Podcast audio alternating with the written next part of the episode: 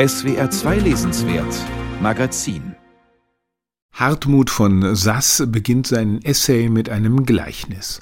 Drei Menschen stehen vor einem Gemälde. Der Auktionator betrachtet es unter dem ökonomischen Aspekt. Der Kenner erfreut sich an den künstlerischen Reizen. Die Chemikerin analysiert die verwendeten Materialien. Es sind drei ganz unterschiedliche Betrachtungsweisen, die nicht miteinander in Konflikt geraten, weil jede Sicht auf das Werk ihre eigene Berechtigung hat. Ähnlich sieht Hartmut von Sass den religiösen Glauben nicht als Konkurrenz zum heute dominierenden naturwissenschaftlichen Weltbild, sondern als andere Hinsicht auf die Welt. Zwar kann der Glaube von alternativen Weltbeschreibungen lernen, doch einen Widerspruch zwischen diesen Angeboten kann es nicht geben. Der gesamte Diskurs zu einer vermeintlichen Konkurrenz zwischen Glauben und Wissenschaft löst sich damit in nichts auf. Deshalb könne jemand zugleich überzeugter Christ und moderner Biologe sein. Der Glaube bezieht sich demnach nicht auf eine Wirklichkeit neben, über oder nach dem Leben. Vielmehr sei er eine andere Art, das Leben selbst zu verstehen. Hartmut von Sass schafft es, ohne Gefrömmel und Kirchentagsrhetorik über theologische Fragen zu schreiben.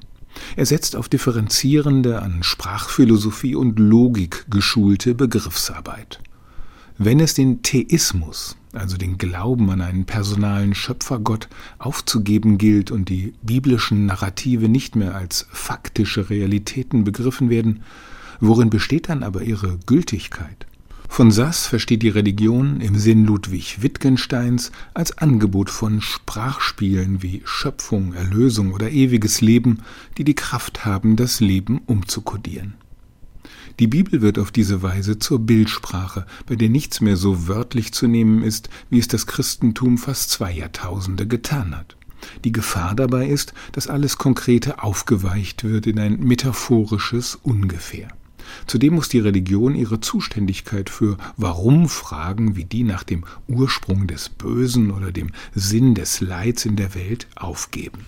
Jede Frage nach Ursachen brächte sie in Konkurrenz zum Kausalitätsprinzip der Naturwissenschaften.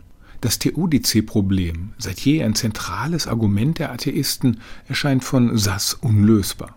Wenn ein vollkommener Gott existieren würde, warum verhindert er dann nicht das entsetzliche Leiden so vieler Menschen und Lebewesen in der von ihm geschaffenen Welt?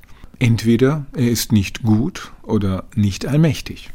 Jedoch könne die Religion einen einzigartigen Sprach- und Bildhaushalt mitgeben, der dem Leid Ausdruck verleiht und den Menschen nach dem Scheitern aller Antworten begleitet. Das Sprachspiel Erlösung basiert ja auf dem dunklen Befund, dass mit dieser Welt etwas ganz grundsätzlich nicht stimmt. In diesem Zusammenhang rehabilitiert Hartmut von Sass erstaunlicherweise das Konzept der Erbsünde. Er braucht dafür nur eine Prise Logik. Ein Nichtgläubiger könne gar nicht sündig werden, weil Sünde ein Implikat des Glaubens sei.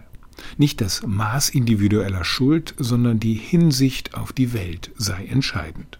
Wer die Schöpfung als Mensch mit glaubenden Augen betrachtet, versteht sich notwendig auch als Sünder. Genau diese a priori Sündigkeit drückt die Lehre von der Erbsünde aus.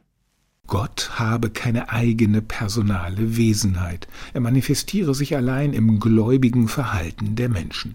Das hat etwas Zirkuläres.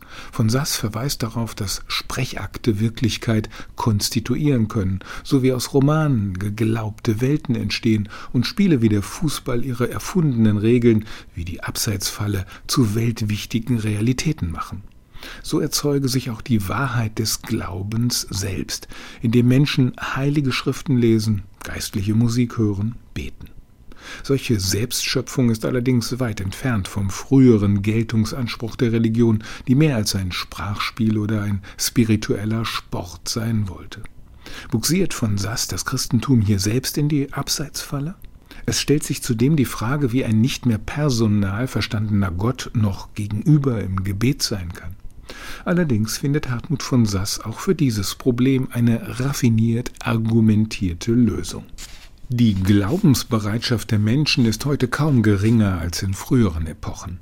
Die krudesten Verschwörungstheorien und die abgedrehtesten Sekten finden reichlich Zulauf. Da mutet die intellektuelle Hobelarbeit dieses Theologen beinahe rührend an, mit ihrem Ethos den Glauben auf der Höhe aufgeklärter Zeitgenossenschaft zu begründen.